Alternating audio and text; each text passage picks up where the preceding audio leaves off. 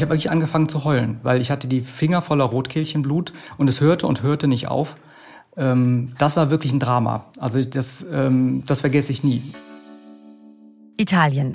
Ein Land, das vor Lebensfreude ja regelrecht pulsiert, das völlig zu Recht für Erholung und die guten Zeiten im Leben steht. Umso überraschender dürften also die Themen sein, die wir heute mitgebracht haben und ja, die mal einen ganz anderen Einblick geben. Hier ist Explore, der National Geographic Podcast und hier ist der Themenmonat Italien, Folge 2. Schön, dass ihr dabei seid. Ausgerechnet im lauten, im lebendigen Italien ist es still geworden. Und zwar am Himmel.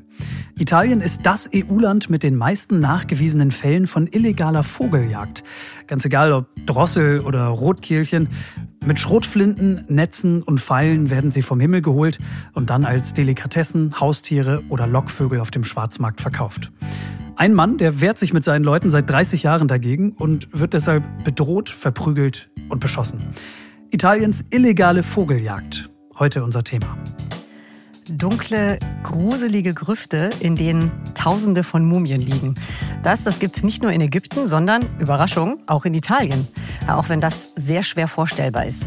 Aber während Forschende versuchen, wichtige Geheimnisse zu lüften und herauszufinden, wo im Land überall noch hunderte Jahre alte Mumien versteckt sind, schlagen Kriminelle daraus Profit.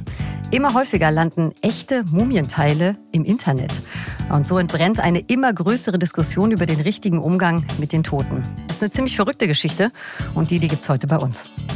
Themenmonat Italien. Folge 2 Wissenschaft und Natur. Die Rotkehlchen-Verschwörung und der Mumienmann. Wir sind eure National Geographic Podcast-Redaktion. Hier ist Max Dietrich. Hi zusammen. Und hier ist Inka Kiewit. Hi. Nun denn, äh, wir haben fantastische Themen heute dabei mit Geschichten, die ihr so garantiert nicht in Italien vermutet hättet. Da freuen wir uns sehr drauf. Aber äh, vorneweg gibt's wie immer unsere Top 3 Kurzfakten über Italien, die man so vielleicht nicht auf dem Schirm hat. Alles aus dem Bereich Wissenschaft und Natur. Fakt 1. Renaissance in Rosa. In Italien gibt es ein ganz besonderes Tier, das die meisten Menschen hier wahrscheinlich überhaupt nicht vermuten würden.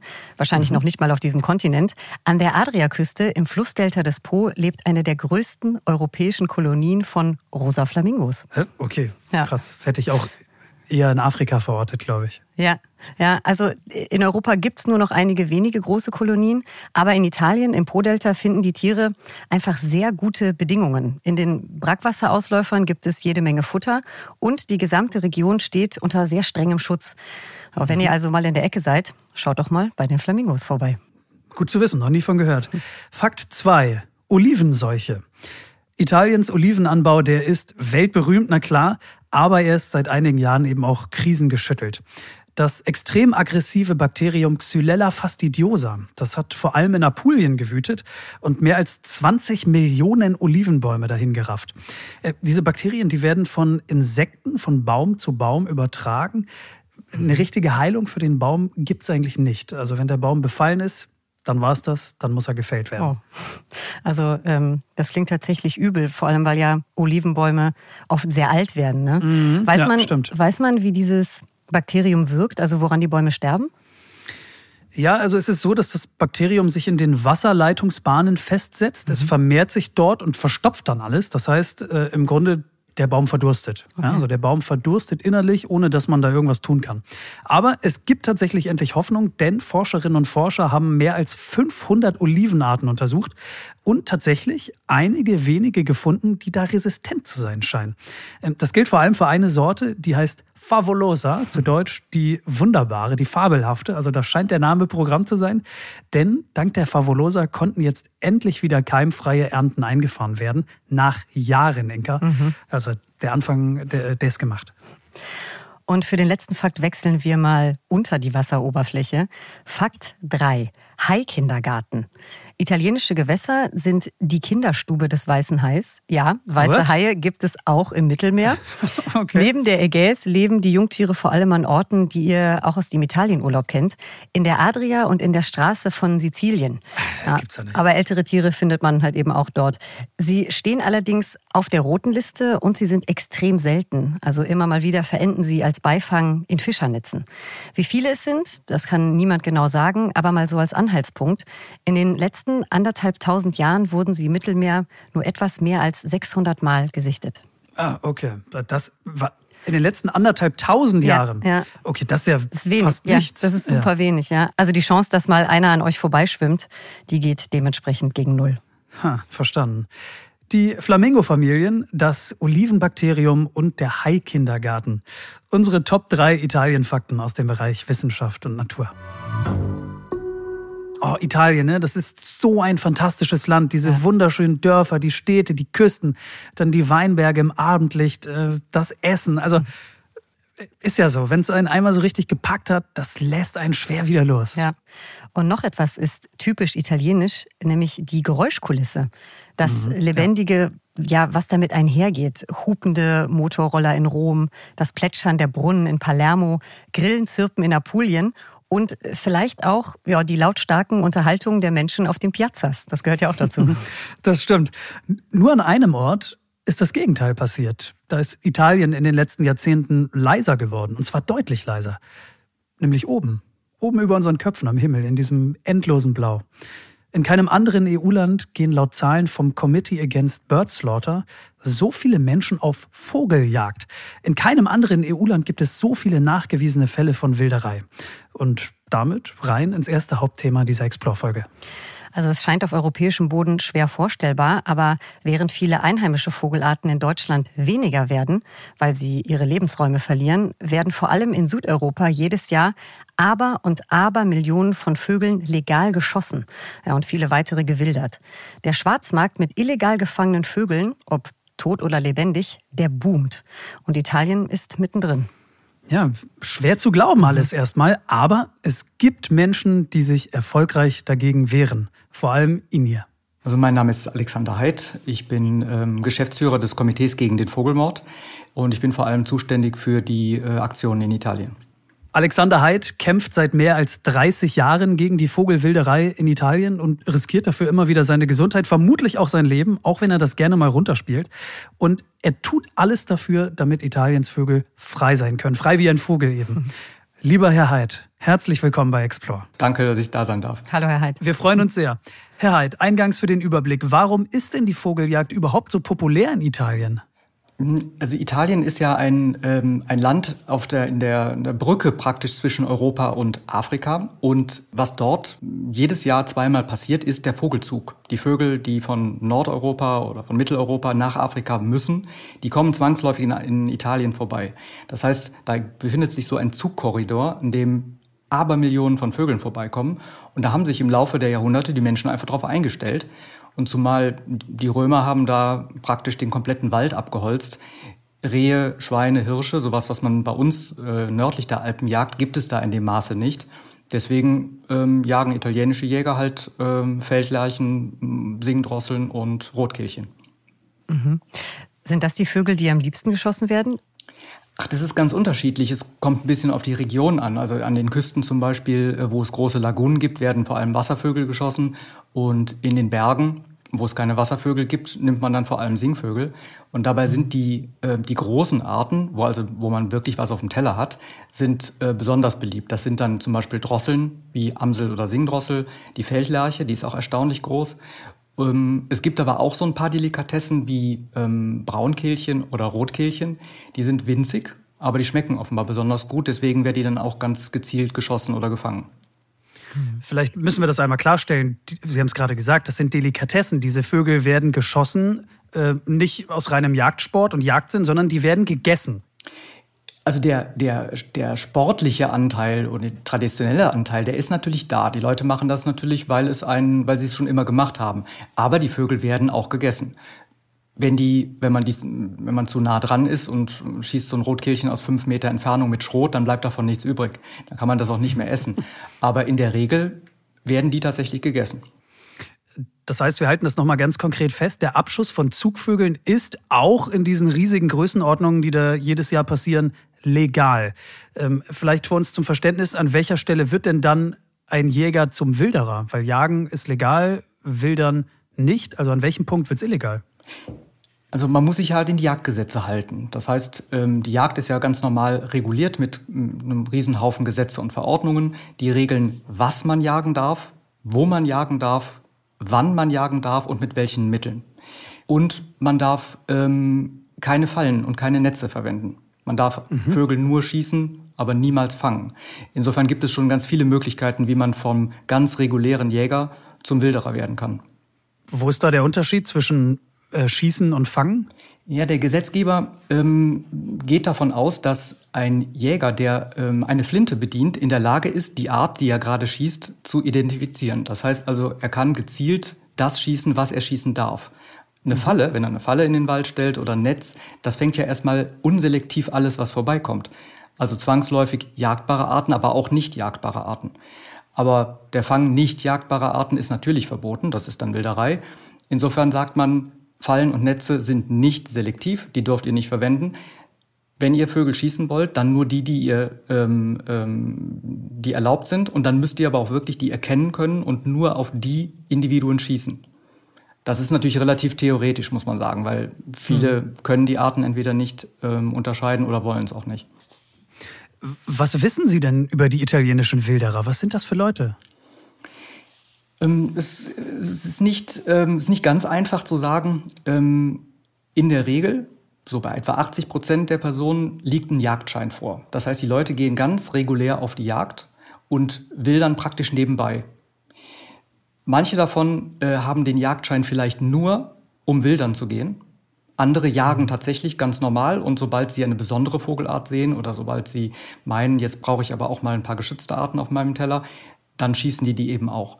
Und dann gibt es eben einen kleinen Teil von Leuten, die entweder ihren Jagdschein schon verloren haben, weil sie schon mal erwischt wurden, oder die sich einfach um Gesetze nicht scheren.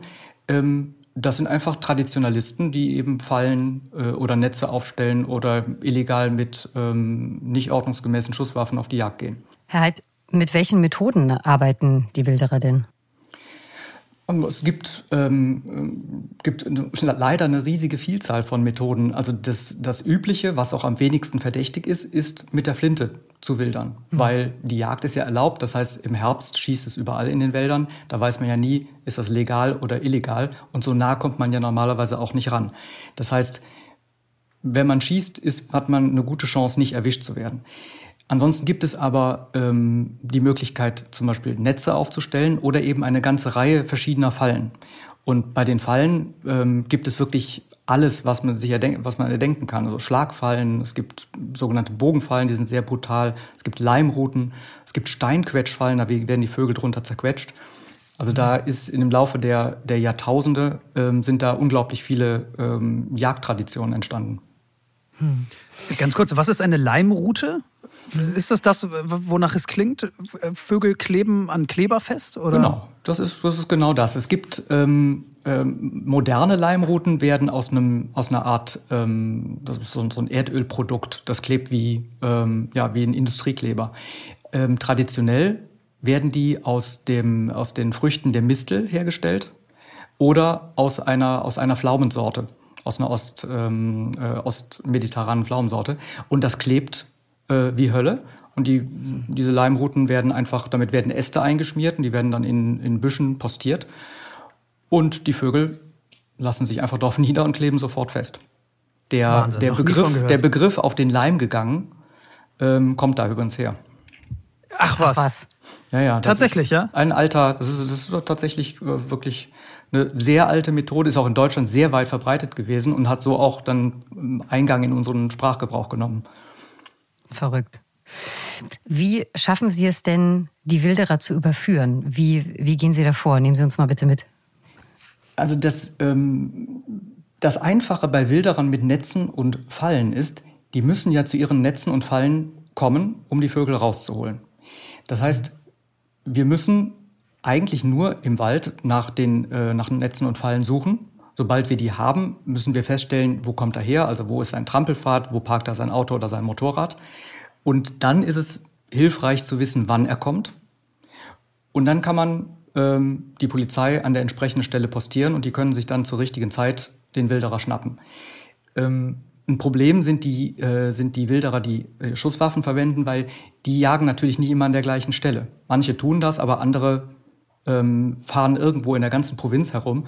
Und da ist es natürlich sehr schwierig. Das heißt, wenn wir im Gelände sind, kann das schon mal sein, dass wir äh, ein, eine Person sehen, die gerade illegal einen Vogel schießt.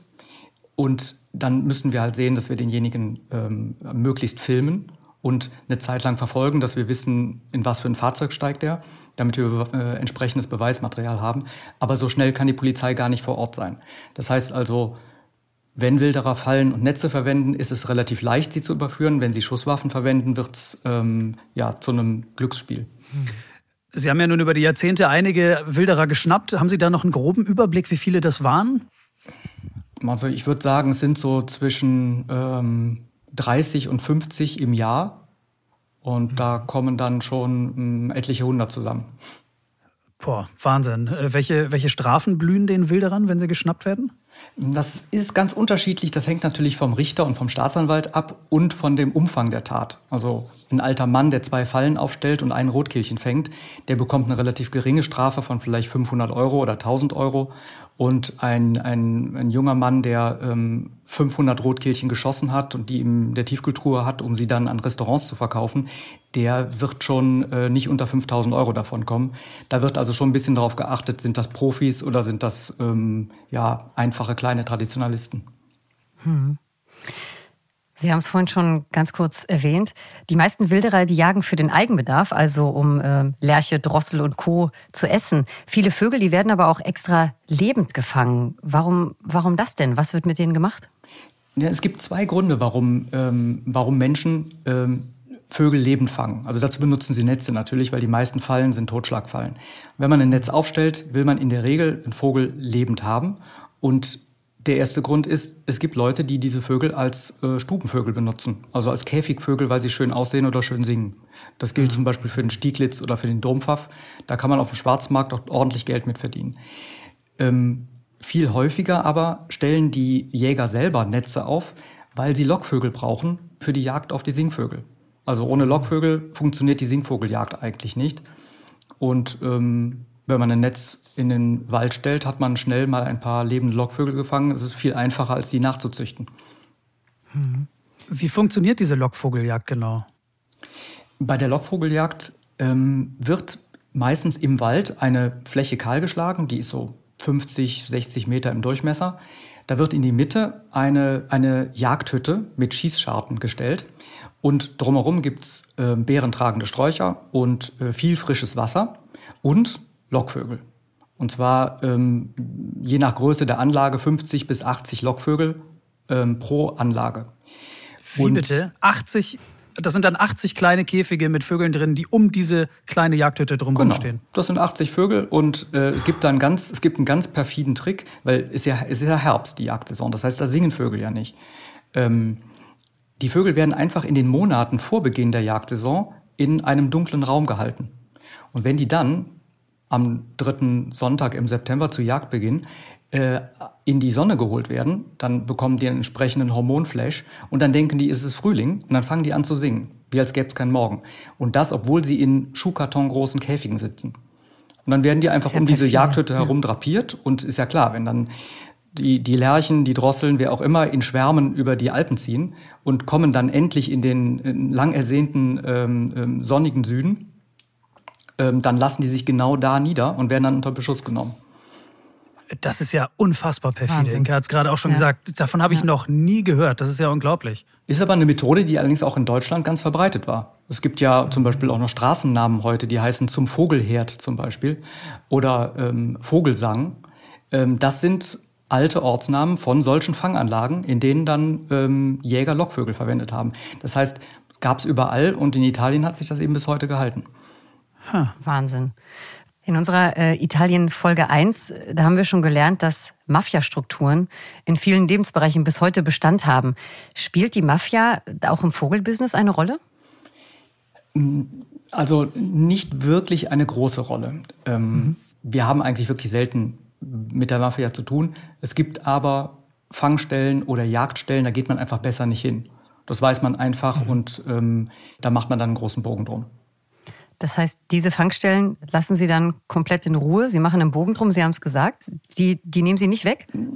Das ja, kommt darauf an, wie mutig das Team ist äh, und inwiefern man sich wirklich in, in Schwierigkeiten bringen will. Ähm, es gibt schon im Süden ähm, also in Kalabrien zum Beispiel oder auch in, in, im Golf von Neapel, gibt es Gebiete, die meiden wir einfach.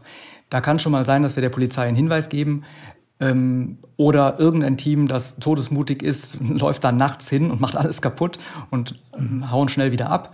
Aber ähm, man muss dann einfach auch vernünftig sein. Also ehe man sich mit, einer, mit der Mafia anlegt, dann muss man eben den ein oder andere, die ein oder andere Fangstelle auch mal dulden. Vernunft ist ein gutes Stichwort, äh, Herr Heid. Sie machen das seit über 30 Jahren und haben in der Zeit einige haarsträubende Aufeinandertreffen mit italienischen Wilderern gehabt. Ähm, lassen Sie uns mal teilhaben an Ihren denkwürdigsten Erinnerungen. Ja, es gibt viele denkwürdige Erinnerungen natürlich. Ähm, je, äh, je professioneller die Wilderer sind, desto äh, haarsträubender können die Geschichten sein. Ähm, es passiert schon relativ oft, dass wir, ähm, dass man uns praktisch auflauert, zum Beispiel an den Stellen, wo wir parken. Äh, das ist so der, der Bereich, wo wir ja zwangsläufig aus dem Gelände zurückkommen müssen. Und wenn die Wilderer mhm. verstehen, dass dieses oder jenes Fahrzeug, obwohl es natürlich alles Mietfahrzeuge sind mit italienischem Kennzeichen, wenn die wissen, das sind wir, dann warten die einfach an unseren Fahrzeugen. Und ähm, da hatten wir vor schon etlichen Jahren mal eine Situation in dem Bergdorf Lodrino, ähm, nördlich von Brescia. Äh, da hat, haben die Jäger einfach die, die komplette Hauptstraße gesperrt, vorne und hinten, und haben uns ähm, mit, mit 50 Mann aufgelauert. Wir waren zu fünft oder zu sechs. Oh und dann äh, kamen wir mit unseren Fallen und Netzen aus dem Gebirge, äh, die wir eingesammelt hatten, ähm, weil da gab es keine Polizeiunterstützung, haben wir einfach alles mitgenommen. Und ähm, da, da haben sie uns erstmal unsere Fallen und Netze wieder abgenommen und dann hat jeder von uns ähm, ist verdroschen worden. Also mir haben sie das, das, die Nase gebrochen. Es gibt einen Kollegen, äh, dem haben sie, ähm, hatte einen Armbruch am Ende. Und dann haben wir uns in unsere Autos zurückgeflüchtet. Dann haben sie die erstmal entglast und haben die Reifen zerstochen. Und dann war da immer noch diese, dieser Mob aus 50 Leuten. Und irgendwann hat die Polizei das dann spitz gekriegt, dass es da ein Problem gibt, alleine weil sie so Staus gebildet haben wegen der gesperrten Straße und haben uns dann da rausgeholt. Und äh, sowas oh in der Art ist immer mal wieder passiert, aber äh, inzwischen arbeiten wir so eng mit der Polizei zusammen und haben die ja meistens auch irgendwie im Schlepptau, dass sich das keiner mehr traut. Das heißt also, die Wilderer sind da schon ein bisschen vorsichtig geworden inzwischen. Hm. Die Wilderer tragen ja aber immer Waffen oder häufig. Sind sie da schon mal bedroht oder beschossen worden irgendwo im Gelände? Also bedroht fühlt man sich natürlich schnell. Das ist ja subjektiv. Also wenn ein, ein italienischer Wilderer mit einer Waffe vor einem steht und ähm, hochrot angelaufen ist und schimpft, dann ist das unangenehm. Äh, normalerweise sind die Leute aber ja keine Mörder. Das heißt, also die lassen einen dann durchaus ziehen. Aber ähm, es gibt schon Leute, die Warnschüsse auf uns abgeben. So aus mhm. 50, 80 Meter Entfernung kann das schon mal sein, dass man da so eine Schrotladung abbekommt. Das ist nicht wirklich gefährlich. Aber die Schrotkugeln erreichen einen dann durchaus. Und mhm. wenn, man, wenn man wirklich Pech hat, ist aber noch nie passiert in all den Jahren, und man guckt dann ausgerechnet in diese Richtung und man bekommt so eine Schrotkugel aus der Entfernung ins Auge, dann ist das Augenlicht weg. Aber normalerweise läuft man natürlich vor so einem weg. Das heißt, man, die schießen einem dann von hinten in den Rücken. Aber Sie sagen das so salopp. Sie haben, Schrotladung, Sie haben eine Schrotladung in den Rücken bekommen. Ist das das, was Sie sagen wollen? Ja, das passiert oft. Das passiert sicher jede, also mindestens einer Person im Jahr äh, auf jeden Fall. Und zwar absichtlich. Es gibt auch noch solche Fehlbeschüsse, weil wir kriechen ja im Gebüsch rum. Wir wollen ja nicht gesehen werden. Und es ist ja alles voller Jäger. Und die schießen eben relativ rücksichtslos überall rum. Das heißt, wir bekommen, also jeder von uns bekommt einmal in der Saison im Herbst eine Schrotladung ab. Aber das ist ja dann durch Blätter durch, durch Bäume hindurch, da, da passiert gar nichts. Da muss man eben nur aufpassen, dass man da nicht gerade hinguckt, weil wir wissen ja, dass da ein Jäger ist. Aber diese gezielten Schüsse, diese Warnschüsse, ähm, ist zwar selten geworden, aber es passiert, klar. Ich bin völlig fassungslos. Mir fällt da mhm. gar nichts so ein. Inka, sag doch mal was. Nee, ich, ähm, ich höre zu und äh, frage mich, äh, wie Sie sich schützen, ob Sie eine schutzsichere Weste tragen, ob Sie Ihre Augen schützen. Wie sehen Sie aus? Ja, gute Frage. Nee, wir, wir müssen natürlich so unauffällig wie möglich sein. Also die, die Wilderer mhm. dürfen ja nicht wissen, dass wir im Gelände sind. Das ahnen die ja ohnehin schon. Ähm, aber ähm, wir müssen so aussehen wie Wanderer oder wie ganz normale Bürger, bunt angezogen Ach, krass, ja. im Zweifelsfall oder halt äh, wie Wanderer eben. Und ähm, schusssichere Westen braucht man natürlich nicht, weil ähm, das ist ja Schrot. Der, das Schrot prallt in der Regel von einer ganz normalen Jeans zum Beispiel ab. Das ist also mhm. kein Problem. Ähm, und mit den Augen muss man wirklich aufpassen. Das heißt, wenn wir sehen, wir, wir, wir laufen hier durch ein Gebüsch und da vorne ist ein Jäger aktiv, das hört man ja, der schießt ja, dann darf man da eben nie hingucken. Oder man muss die Hand ein bisschen vor die Augen halten und eben aufpassen, dass man eben nicht solche Querschläge abkriegt. Und die prallen dann eben an der Hand ab. Dann hat man einen blauen Fleck, wenn man Pech hat, aber mehr passiert da auch nicht. Okay, kommen wir zu positiveren Themen. Ähm, Sie haben mir im Vorfeld äh, eine tolle Geschichte erzählt, in die ein Hund verwickelt war bei der Überführung eines Wilderers. Das fand ich sehr, sehr lustig. Inka, das musst du dir anhören. Mhm. Ja, wir haben natürlich immer wieder ein paar äh, schöne Geschichten in jedem Jahr. Und ähm, vor zwei Jahren hatten wir wirklich was zu lachen. Es gab eine, eine, eine Fangstelle mit Netzen in der, in der kleinen Ortschaft Chimmo. Ähm, die kennen wir seit, seit 20 Jahren und wir haben noch nie den Wilderer geschnappt. Das hat nie geklappt, der war immer zu vorsichtig. Und vor zwei Jahren waren wieder Netze da, wir haben die Polizei dort postiert und diesmal kam er tatsächlich, das erste Mal überhaupt. Und da war eine Drossel in dem Netz drin. Und er will praktisch geradezu diese Drossel da rausholen und sieht hinter dem Netz im Gebüsch liegend einen Polizisten. Der war einfach nicht gut versteckt. Und der hat sofort alles liegen und stehen lassen und ist abgehauen der Wilderer. Und was er auch hat stehen lassen, war sein Jagdhund. Der war ein bisschen verwirrt, er wusste nicht genau, was er machen soll. Und dann haben die Polizisten sich den, den Hund geschnappt, gut Freund mit ihm gemacht, was zu essen, was zu trinken gegeben und dann haben die den laufen lassen. Und der hat tatsächlich ähm, die Polizisten bis zur Haustür des Wilderers gebracht und dann äh, wurde er festgenommen. Das ist, äh, das war wirklich eine schöne Geschichte. Das, äh, das hat uns sehr gefreut. Vor allem, weil wir ja irgendwie 15 Jahre lang Mühe in diese, diese Fangstelle da investiert haben und der immer davon gekommen ist. Was war denn, die gab es ja sicher auch, was war denn in all den Jahren vielleicht auch ein trauriger Moment oder der traurigste Moment, den Sie erlebt haben? Ähm, wenn man als Vogelschützer, der Vögel liebt, ähm, sich mit mhm. toten Vögeln umgeben muss, ist es natürlich immer schon schlimm. Ähm, mhm. Auch wenn man es über viele Jahre hinweg macht. So richtig gewöhnen äh, kann man sich daran nicht. Ich hatte mal vor einigen Jahren eine Situation, da hatten wir eine Fangstelle mit Rotkehlchenfallen äh, gefunden, direkt oberhalb des Iseo-Sees, in so einem sonnendurchfluteten schönen Hang mit direktem Blick auf den See, also ganz traumhaft. Und da waren ein paar Fallen mit Rotkehlchen drin und die lebten noch. Das ist, eine, äh, das ist eine Fallentyp, der die fängt die mit den Beinen. Das heißt, der Vogel hängt kopfüber lebendig in der Falle. Mhm. Und bei diesem Fallentyp sind leider die Beine immer komplett zerstört. Diese, diese Vögel können nie mehr freigelassen werden. Die sind beinlos praktisch. Deswegen, wenn sie nicht schon tot sind, muss man sie töten. Es gibt keine andere Chance für die Vögel sonst. Tierquälerei. Und ich bin, ich habe mich daran gewöhnt mittlerweile auch mal ein oder zwei Rotkehlchen in der Woche zu töten. Und ich war derjenige, ich habe die Fallen gefunden, ich habe zwei oder drei Rotkehlchen ähm, töten müssen, bin weiter in den Hang rein und habe festgestellt, da sind noch viel mehr Fallen.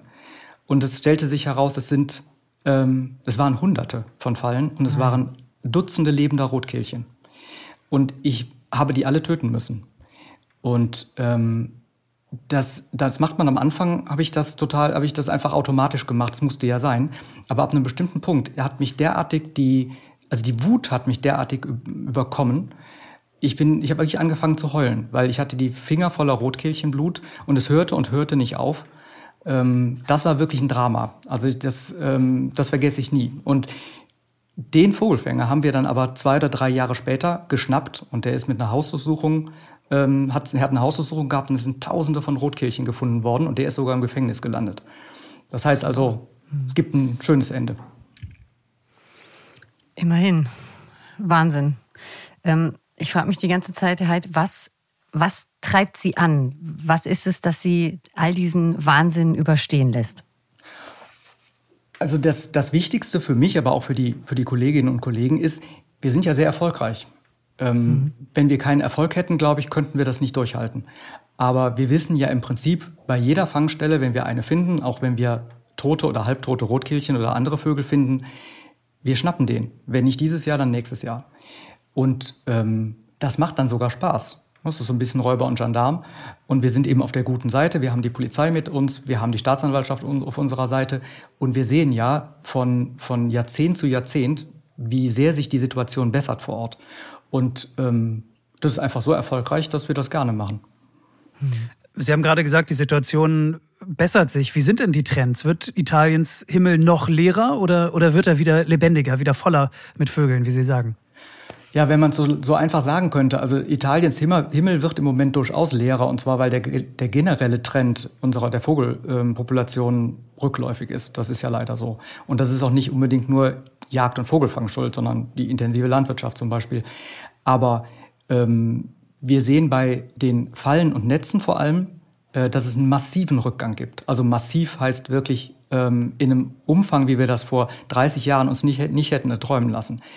Ähm, wir hatten zum Beispiel von diesen Rotkehlchenfallen, von diesen brutalen, hatten wir vor 20 Jahren noch über 12.000 in einem Herbst eingesammelt und ähm, im letzten Jahr waren es noch ähm, knapp 100.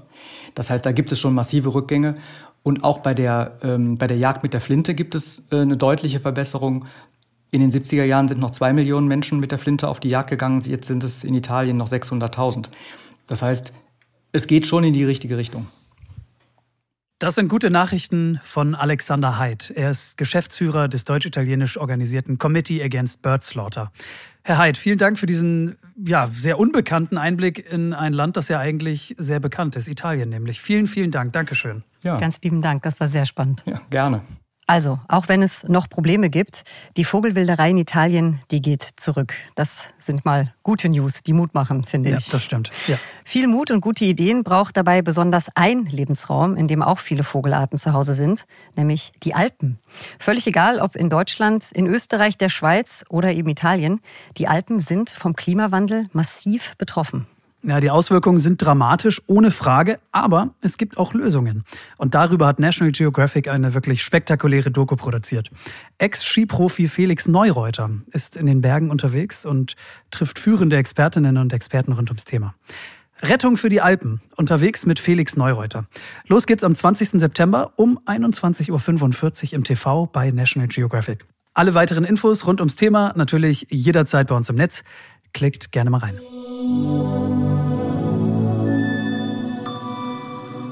Ihr hört Explore, den National Geographic Podcast. Hier ist Italien, Folge 2, Wissenschaft und Natur. Für das zweite Hauptthema in dieser Folge ändern wir das Setting einmal komplett. Vom endlosen blauen Himmel geht es jetzt runter ins Dunkel, in die Welt der Toten. Noch genauer, ins Reich der Mumien. Ja, und zwar in modrige Gerüfte und dunkle Kryptas mit langen, finsteren Gängen. Auf den ersten Blick passt das mit der Lebensfreude der italienischen Kultur so gar nicht zusammen. Und überhaupt, äh, Mumien waren doch immer Sache der ägyptischen Geschichte, oder etwa nicht? Mhm. Tatsächlich wurden auch in Italien über Jahrhunderte Menschen nach ihrem Tod mumifiziert. Fest steht auch, dass die Mumienkultur in Italien groß war. Aber wie groß? Ah, schwer zu sagen. Denn noch immer sind viele Mumien nicht gefunden und noch immer sind nicht alle Kryptas, alle Grüfte, alle Gewölbe genau untersucht. Schwer vorstellbar, das alles im Jahr 2021. Mhm, ja. Aber der Forschungsbedarf, der ist immer noch riesig. Wo findet man die Mumien? Mit welchen Techniken wurden sie mumifiziert? Wie haben sie eigentlich gelebt? Und was können wir heute noch von ihnen lernen? Also ihr merkt schon, viele offene Fragen in einer Thematik, ja, die man in Italien überhaupt gar nicht vermutet.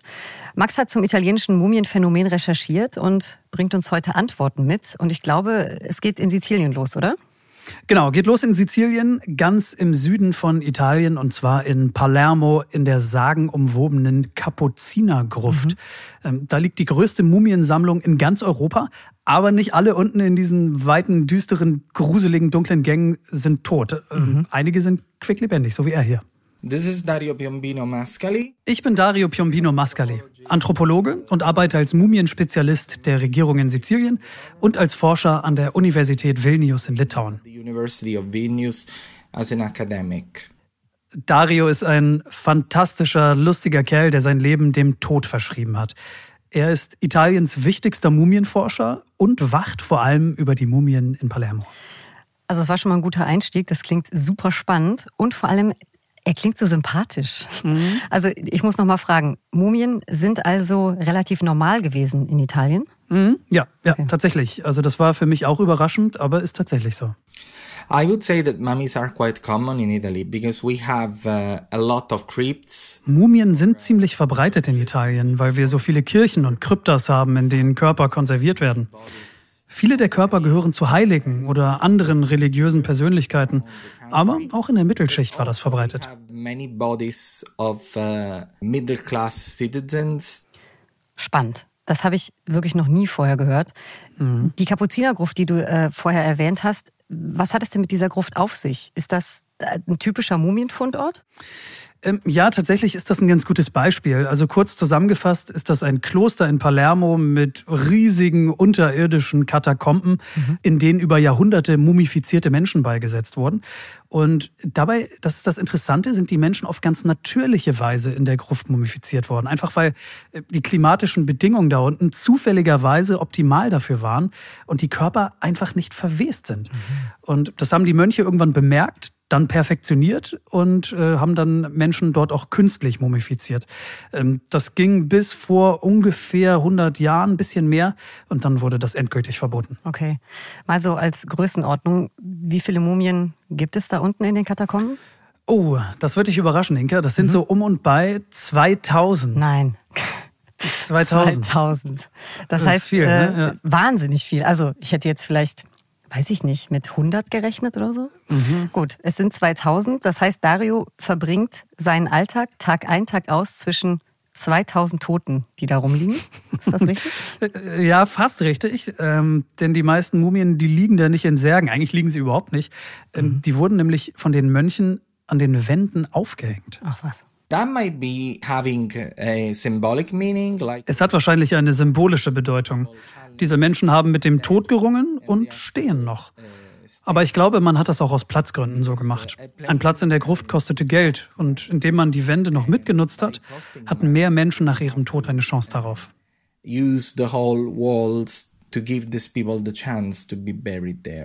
Das ist äh, schon irre. Also vielleicht mal für das Bild von italienischer Mumienkultur in unseren Köpfen.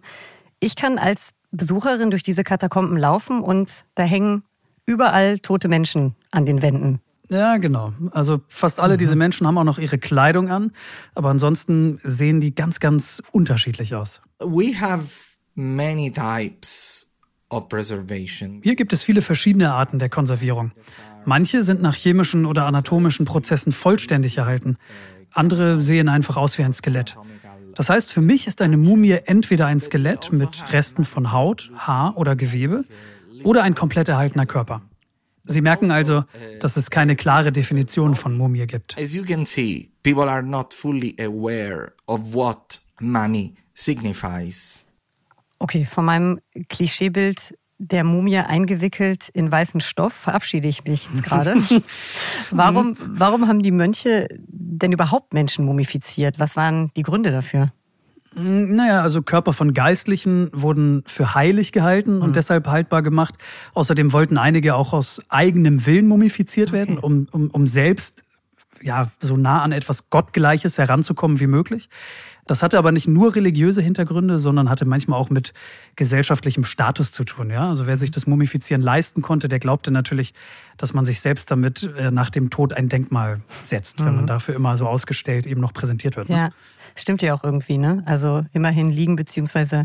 hängen die Mumien ja heute noch dort und Menschen können sie angucken, wie ein Denkmal eben, wie du es ja, eben gesagt stimmt, hast. Ja, ja. Hast du recht. Lass uns mal das Wie klären. Wie wurden die Menschen in Italien damals mumifiziert? Mm, also zum einen eben auf natürliche Weise in den Grüften, wie eben schon kurz erwähnt. Ähm, andere, und das ist zum Beispiel typisch sizilianisch, wurden dehydriert, also natürlich getrocknet und dann wurden die Körperflüssigkeiten abgelassen. Mhm. Und äh, dann wurden die Körper teilweise noch ausgestopft mit verschiedenen Materialien, mit Wolle, mit Stroh und anderen Sachen. Und noch wieder andere, da wurde dann wild experimentiert von den Mönchen damals. Die wurden mit Chemikalien behandelt, mit Arsen, mit Quecksilber. Mhm. Also da gab es einige Mittel und Wege. Und ich habe es nochmal nachgeschaut eben. Die älteste Mumie in der Gruft, die ist übrigens von 1599. Wahnsinn. Ja? Also die, ja. die hängt da schon eine ganze Weile. Ja, so ein, ja, seit mehr als 400 Jahren toter Mensch als Wandschmuck. Das ist äh, mhm. äh, eine Vorstellung, ja, ich weiß gar nicht, ob irre das richtige Wort ist. Doch, es ist schon irre. Und ja. also ich persönlich, ich kann gar nicht genau sagen, was das mit mir machen würde da unten. Ob ich, keine Ahnung, ob ich direkt wieder raus wollen würde mhm. oder, ja, ich weiß nicht, andächtig gucken und mir Gedanken machen würde, was die Menschen für ein Leben hatten damals. Ja, gute Frage. Mhm. Gute Gedankengänge. Schwer zu sagen, finde ich auch. Vielleicht ähm, weil du gerade gesagt hast, du weißt nicht, was es mit dir machen würde. Mhm. Vielleicht fangen wir dann erstmal der Einfachheit aber damit an, was du da auf keinen Fall machen solltest. Okay. Das hat Dario mir nämlich erklärt. Oh, many things upset me, uh, starting from screaming and shouting. Viele Dinge ärgern mich. Rumschreien, unangemessene Kleidung. Es gefällt mir nicht, dass Leute gegen den Willen der Mönche Fotos und Selfies machen. Ich habe auch schon gesehen, dass Menschen die Mumien angefasst haben. Sie haben ihnen eine Zigarette in den Mund gesteckt oder eine Cola-Dose in die Hand gelegt. Habe ich alles schon gesehen und das macht mich wütend. Puh, also das finde ich echt grenzwertig. Das ist ja nicht irgendeine Kostümausstellung mit Puppen. Das sind ja mhm. echte tote Menschen in den Katakomben. Also das ist ein bisschen befremdlich, ich, ja. Ja, ich, ich glaube, dadurch, dass die Menschen teilweise natürlich auch nur noch Skelette sind, wirkt das ein bisschen abstrakt. Man bringt mhm. das dann nicht mehr mit echten Menschen in Verbindung und dann verlieren die Besucherinnen und Besucher vielleicht diese natürliche Distanz, die da eigentlich da sein sollte. Mhm. Also dieser Respekt, der richtige Umgang mit den Verstorbenen, das ist für Dario auch extrem wichtig. Mhm. Aber ist es nicht andersherum vielleicht auch verwerflich, tote Menschen so auszustellen, so zu präsentieren? Hm. Also kann man auf jeden Fall hinterfragen, mhm. stimmt, sehe ich auch so. Ähm, aber Darius Antwort ist da ganz klar, nämlich, Inka, die Leute wollten das so. Mhm. Ne? Also es war ja. ihre bewusste Entscheidung, dass sie nach ihrem Tod so in den Katakomben aufgehängt werden wollen. Mhm. Also es mag schon sein, aber ich denke gerade, was vor 400 Jahren richtig war, muss ja nicht heute noch richtig sein. Also, mhm. ja, also man kann es diskutieren. Ja, kann man diskutieren. Ich habe es aber verstanden. Ja. Mal eine andere Frage. Dario und sein Team, die erforschen die Mumien ja auch, oder? Sie untersuchen sie. Mhm. Was kann man denn über die Mumien alles so rausfinden? Uff, äh, vieles natürlich, mhm. aber also im Grunde geht es für Dario immer darum, nicht nur Diagnosen zu stellen, sondern auch Geschichten zu rekonstruieren. Mhm. Ja, also sie haben zum Beispiel herausgefunden, dass die Verstorbenen zum Teil viel Alkohol getrunken haben oder dass sie eine schlechte Zahnhygiene hatten oder dass sie an äh, Krankheiten gelitten haben, äh, wie Diabetes oder Krebs. Ähm, man weiß zum Beispiel, dass die Leute Fleisch gegessen haben, Eier gegessen haben oder welche Techniken verwendet wurden, äh, um die Menschen zu mumifizieren. Mhm. Also eine ganze Reihe von Erkenntnissen. Okay. Also keine allzu großen Sensationen, oder? Genau, also nicht sensationell im klassischen Sinne, aber trotzdem ganz, ganz wichtig, weil das ist eben ein Puzzleteil von ganz vielen. Und mhm. am Ende geht es darum, zusammen mit anderen wissenschaftlichen Disziplinen so ein Gesamtbild davon zusammenzusetzen. Ja? Also wie die Leute damals gelebt haben, wie die Gesellschaft aussah. Und dafür braucht es eben nicht nur Historikerinnen und Historiker, sondern eben auch äh, Menschen wie Dario. Ja. Das ist, ja, nee, ab, absolut einleuchtend, ja. Genau, und äh, Dario muss eben dabei immer aufpassen, und das ist interessant jetzt, dass es bei neuen Funden nicht mit, ich weiß nicht, ob du davon schon mal gehört hast, Denker, mit Fake-Mumien zu tun hat. Fake-Mumien? Habe ich ja, noch nie gehört? gehört. Wieso, nee, wieso, wieso Fake-Mumien? Ja, okay, wir, wir hören mal zusammen rein. Das ist echt irre. It's um, mummies that were produced to be sold. Das sind produzierte Mumien, die als Souvenirs oder für Sammlungen verkauft werden. Ein Beispiel ist die sogenannte persische Prinzessin, die im Jahr 2000 in Pakistan entdeckt wurde. Es sollte eigentlich die Mumie einer persischen Adligen sein. In Wirklichkeit war es aber die Mumie eines Mädchens, das ein paar Jahre zuvor, Mitte der 90er Jahre, verstorben war. Sie wurde fast auf dem Schwarzmarkt verkauft. Also, Fake-Mumien existieren und da muss man sehr vorsichtig sein. So, fake mummies do exist and we have to be very careful. okay, ganz kurz anhalten. Mhm. Erfahre ich hier gerade, dass es einen Schwarzmarkt für Mumien gibt? ja, tatsächlich. Also, auf dem tote Menschen einfach als uralte Mumien verkauft werden? Das ist mhm. so, also klar, es ist fake, aber es ist auch, auch irgendwie pietätlos, oder? Äh, absolut pietätlos. Mhm. Na klar, ich finde das schockierend. Anders mhm. kann man es gar nicht sagen. Und es wird noch besser, beziehungsweise noch schlimmer, denn es wird nicht nur mit Fake-Mumien gehandelt, sondern auch noch mit anderen Sachen.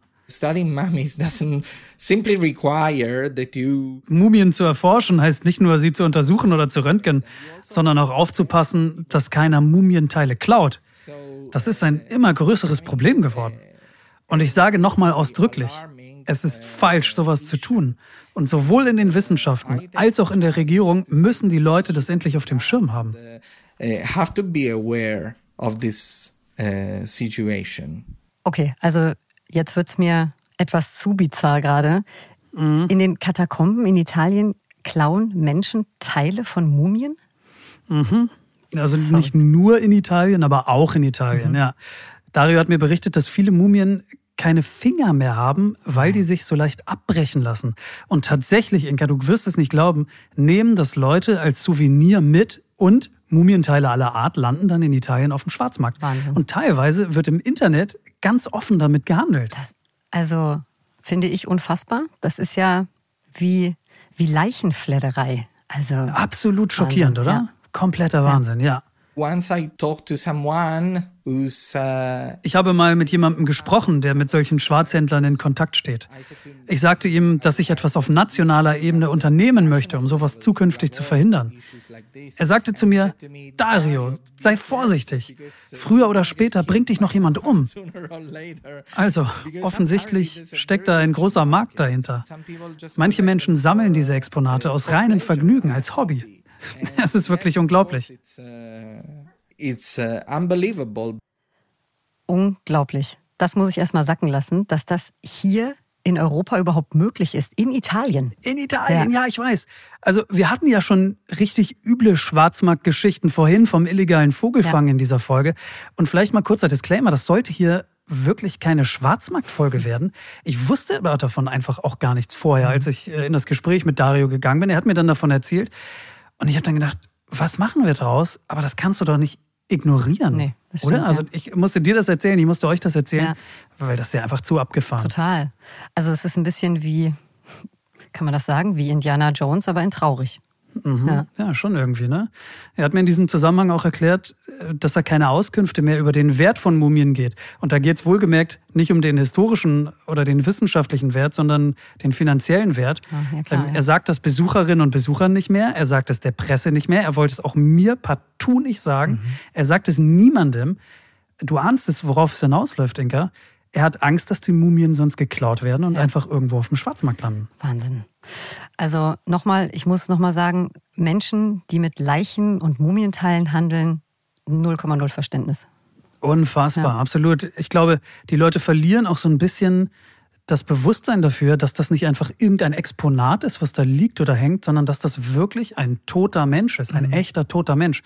Also falsches Verhalten, Vandalismus, Schwarzmarkt, aber eben auch, äh, hat er mir erzählt, andere Forschende, die nicht respektvoll genug mit den Toten umgehen. Also für Dario sind diese, sind diese Sachen schwer auszuhalten. But I also feel more responsible because these people were from my same area, from my same island. Ich fühle mich umso verantwortlicher, weil diese Toten stammen aus der gleichen Region wie ich, von der gleichen Insel.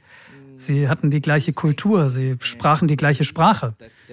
Das lässt mich daran glauben, dass wir viel gemeinsam haben. Und ich möchte auch nicht, dass jemand einfach Teile meiner Großmutter nimmt, nur um sinnlos daran rumzuforschen. Die Wissenschaft muss auch im Hinterkopf behalten, dass es sich hierbei um ein biologisches und kulturelles Erbe handelt, das wir unbedingt erhalten müssen. biological and cultural heritage, and we we have to preserve it. Ja, also das wird absolut deutlich, dass er sich verantwortlich fühlt für Italiens Mumien und vor allem die in Palermo. Und klar, dass ihm der Umgang damit sehr, sehr wichtig ist. Max, gibt es denn irgendetwas, was er über die Mumien unbedingt noch rausfinden will? Irgendein Geheimnis, das Dario noch nicht lüften konnte? Ja, sehr gute Frage. Da gibt es tatsächlich eins. Ich habe ihn das auch gefragt. Und ich persönlich finde, das hört ihr gleich in seiner Antwort, das spricht Bände, was für ein Typ Mensch Dario ist, was das für ein feiner Kerl ist.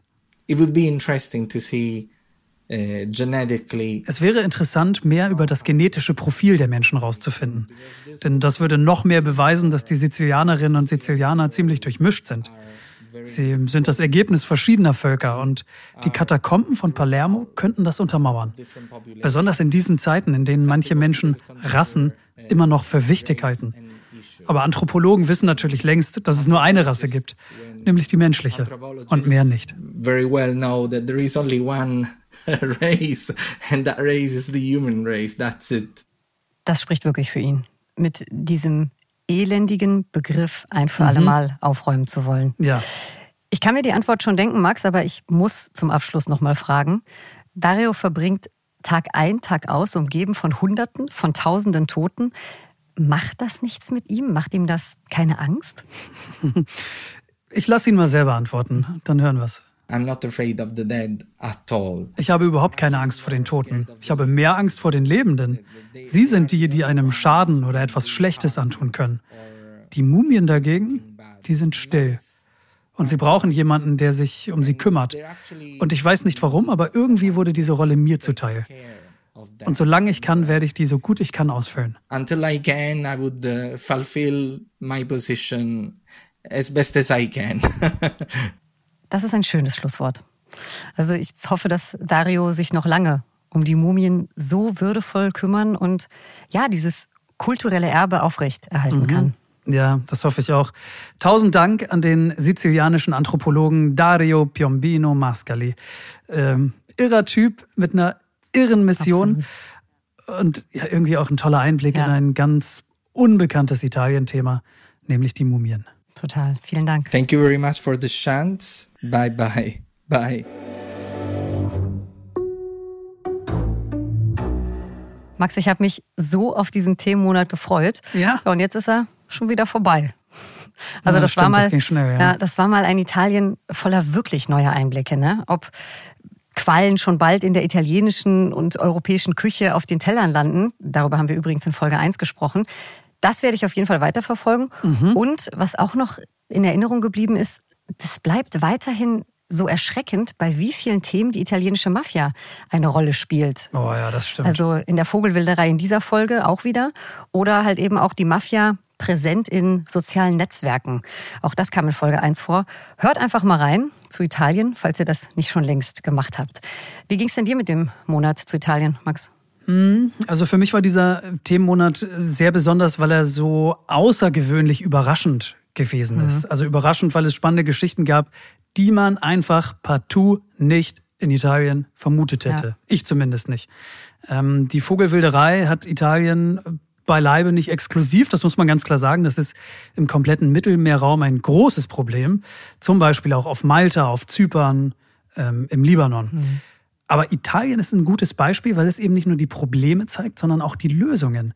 Und vor Vogelschützern wie Alexander Haidt, also da kann ich nur meinen Hut ziehen. Ja, ne? Also sagenhaft, wie sich jemand mit seinem kompletten Sein so einer Mission verschreiben kann. Das finde ich einfach toll. Total. Also es ging mir auch so total beeindruckend. Aber also es ging mir ehrlich gesagt mit allen unseren Gesprächspartnern und Gesprächspartnerinnen in dieser Folge so. Ja. ja. Da hatten wir, hatten wir viel Glück diesen Monat ja. und äh, für Dario Piombino Mascali wünsche ich mir, dass er es schafft, das kulturelle Erbe von Sizilien aufrechtzuerhalten. Am Ende ähm, wenn ich da mal so ein bisschen abschweifen darf, ausschweifen darf, Inka, mhm. äh, wir sind ja alle das Produkt von, von Erinnerungen, von Vergangenheit, von Ideen, äh, für die Menschen vor Hunderten und Tausenden Jahren mal gekämpft haben an irgendeiner Stelle. Und das nicht wertzuschätzen, das halte ich für, das halte ich für einfältig. Ja, also ich finde das wichtig, ja. sich sowas immer wieder zu vergegenwärtigen, äh, dass wir alle Teil der Geschichte sind. Und das, da muss man einfach ein bisschen drauf aufpassen. Schön zusammengefasst. Fand ich gut. Sehr gut, danke. Wir wollen euch ja immer die Region unserer Erde so zeigen, wie ihr sie noch nie erlebt bzw. gehört habt. Und deshalb freuen wir uns, euch im neuen Themenmonat auf die andere Seite des Planeten mitzunehmen. Max, wohin geht's denn dieses Mal? Ja, echte Wildnis, also so richtig echte Wildnis, die wird ja leider selten auf diesem Planeten. Umso spannender, an einen Ort zu reisen, der eigentlich nur aus Wildnis besteht, aus Bergen, aus endlosen Regenwäldern und Korallenriffen. Vieles ist noch nicht erschlossen oder genau kartiert und deshalb dürft ihr euch gerne freuen, mit uns zusammen auf einen akustischen Trip nach Papua-Neuguinea. Ein Land voller Zauber, voller Geheimnisse. Es wird ganz, ganz toll. Schön. Freuen wir uns drauf. Und bis dahin sind wir natürlich wie immer auf euren Input gespannt. Ihr habt eine bestimmte Region im Kopf, über die ihr gerne mehr erfahren möchtet, dann schreibt das gerne in die Kommentare unter dem Explore Podcast, zum Beispiel bei Apple Podcasts. In der Vergangenheit haben es immer wieder Vorschläge der Hörerschaft in den Podcast geschafft und wir lassen uns immer sehr, sehr gerne von euren mhm. Ideen inspirieren. Ja, das stimmt. Wenn ihr bei der Gelegenheit noch Lust habt, Explore zu folgen und zu bewerten, macht das gerne, freuen wir uns total. Und dann bis demnächst aus Papua-Neuguinea. Bleibt gesund. Bis dahin, macht's gut. Ciao.